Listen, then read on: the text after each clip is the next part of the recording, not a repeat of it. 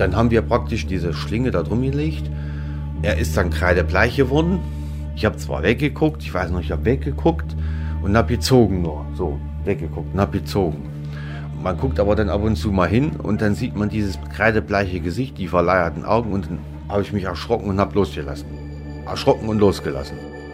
Das ist Marco, einer der vier Jugendlichen, die aus dem brutalsten Erziehungsheim der DDR fliehen wollen, dem geschlossenen Jugendwerkhof Torgau. Bis heute verfolgt ihn diese eine Nacht im Sommer 1989, als er fast zum Mörder wurde.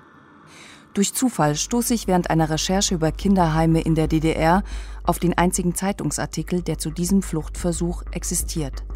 Er trägt die Überschrift Wer hat Schuld, wenn Kinder morden? Eine Frage, die auch mich und meinen Kollegen Alex nicht mehr loslässt. Vier 16-Jährige wollen damals fliehen und sind bereit, dafür einen fünften zu ermorden. Was spielt sich damals ab im Jugendwerkhof Torgau? Welchen Schikanen sind die Jugendlichen ausgesetzt, dass solche Pläne in ihnen reifen? Vielleicht kann Marco uns diese Fragen heute als erwachsener Mann beantworten? Vor vier Jahren meldet er sich bei Gabriele Beiler, die ehemaligen DDR-Heimkindern bei der Aufarbeitung ihrer Vergangenheit hilft. Es ist auch ihr Verdienst, dass der einstige Jugendwerkhof heute eine Gedenkstätte ist. Dieser Fall zeigt einfach in seiner extremen Form, wie weit dieser Jugendwerkhof Torgau die Jugendlichen gebracht hat.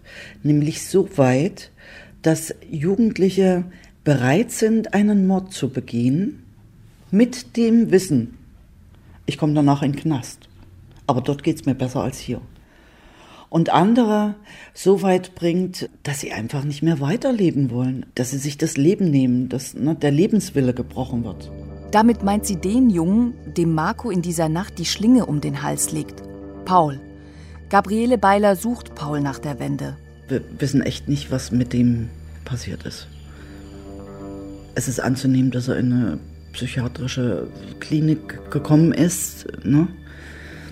Aber man kann es wirklich nicht sagen. Also der, der Weg verliert sich. Jetzt wollen mein Kollege und ich Paul finden. Und neben Marco, der von Anfang an bereit ist, mit uns zu sprechen, möglichst noch einen weiteren aus der Gruppe.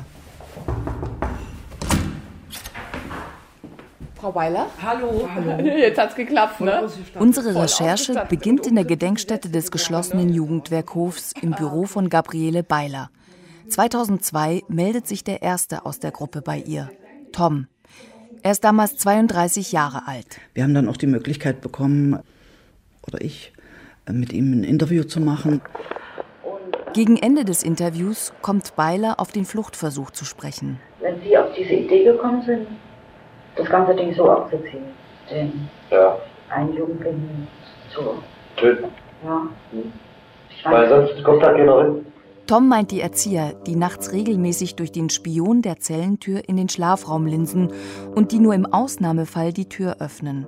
Ein Toter wäre eine solche Ausnahme, hoffen die Jugendlichen. Dann habe ich so gesagt, dann muss immer so da liegen wie tot oder so. Und dann nehmen wir noch den Handfänger mit drin, habe ich gesagt. Also wenn der ausschließt, dann schlagen wir die doch. Dann könnten sie dem Erzieher die Schlüssel wegnehmen und fliehen. Ein naiver Plan.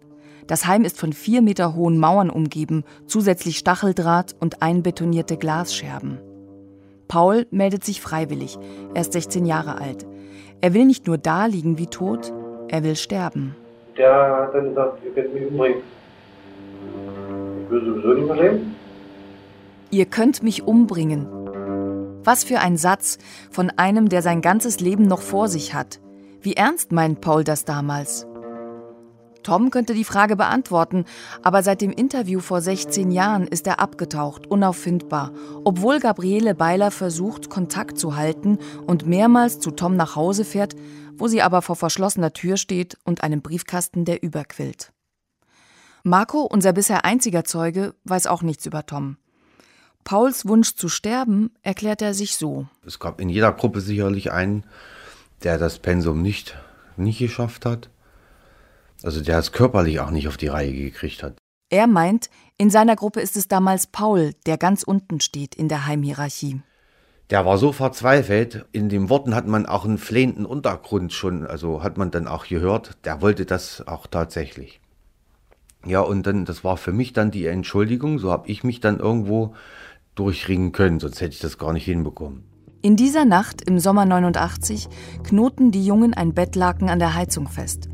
Paul kniet auf dem Boden und bittet sogar darum, ihm die Hände mit Schnürsenkeln zusammenzubinden, damit er sich nicht mehr aus der Schlinge befreien kann. Immer wieder ziehen die Jungs die Schlinge fest, bis Paul bewusstlos ist. Dann tätscheln sie ihn wieder wach und starten kurz darauf einen neuen Versuch. Einige Stunden später lebt Paul immer noch. Irgendwann legen sich die Jugendlichen in ihre Doppelstockbetten mit dem Vorsatz, das Ganze in der nächsten Nacht zu wiederholen.